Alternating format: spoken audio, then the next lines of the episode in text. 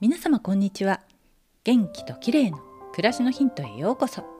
今日もお越しいただきありがとうございます。猫のくるみちゃんは規則正しく毎日快便なんですが今朝は珍しくもう3日も出ていないのに気づきました。今日は猫の便秘対策についてです。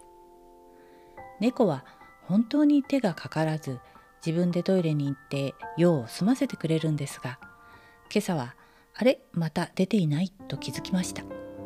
いつもは1日か2日に1回は必ず出ていたので心配になりました。ちょっと水の飲み方が足りなかったのでしょうか。最近餌を食べる量が少なかったのかもしれません。そこで朝から大好物のおやつフリーズドライのささみを与えて残していたカリカリのご飯にも振りかけてあげました。そうするとご飯もちゃんと食べるんですね。次にお水を新しく変えたらお湯を入れて少し温かくしてあげました。寒くなると軽井沢の水は猫にとっては冷たいのかもしれません。温かい方がよく飲んでくれます。次は運動。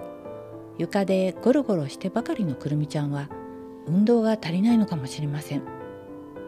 ノートの切れ端を丸めてカサカサ音をさせてから投げると床でドリブルしながら必死で追っかけます。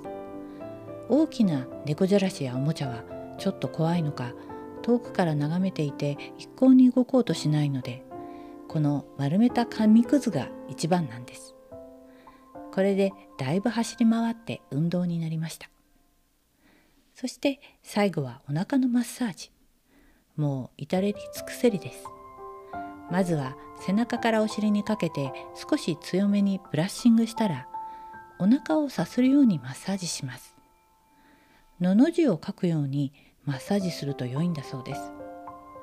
しばらくすると嫌がるので解放してあげましたがここまでやると間もなくトイレに行き砂をかく音が聞こえてきました。どうやら無事に用を済ませたようです。やれやれ手のかかる猫ちゃんですが何事もなくてよかったです。猫の便秘の目安は難しくて回数や量には個体差があるため何日間出ていないと便秘という基準はないそうです。でも丸3日出ないとちょっと心配ですよね。